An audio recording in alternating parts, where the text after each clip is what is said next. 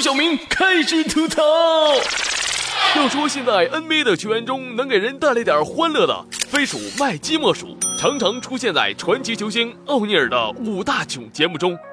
可以说，麦基各种各样无脑的举动已经深入人心。然而，在本赛季的季后赛中，麦基可谓是神兵天降。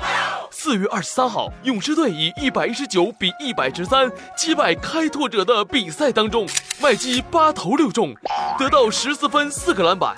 更让人吃惊的是，麦基的正负值为正二十四，是勇士队最高的球员。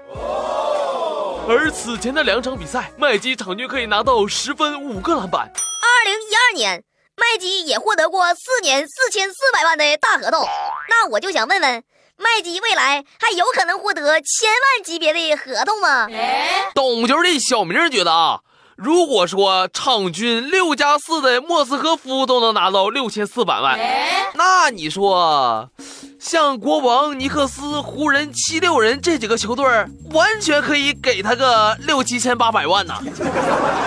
NBA 传奇名宿奥拉朱旺表示：“小伙子，你是不是该来我们梦幻脚步的兴趣培训班了呀？零基础授课，包教包会，毕业包分配呀！”我知道我的未来不是梦，我认真。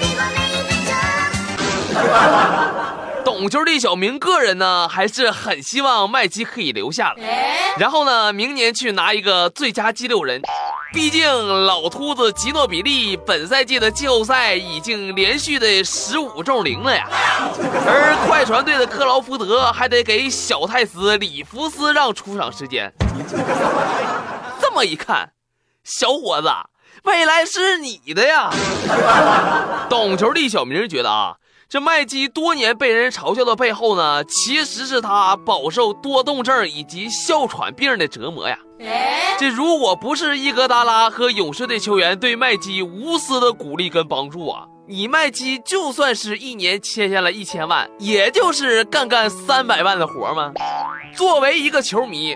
我们应该感激勇士队拯救了麦基的职业生涯，让麦基可以像阿甘一样。虽然我多病缠身，但是我靠着自己的努力，仍然可以为球队做出贡献，甚至是为球队赢得总冠军。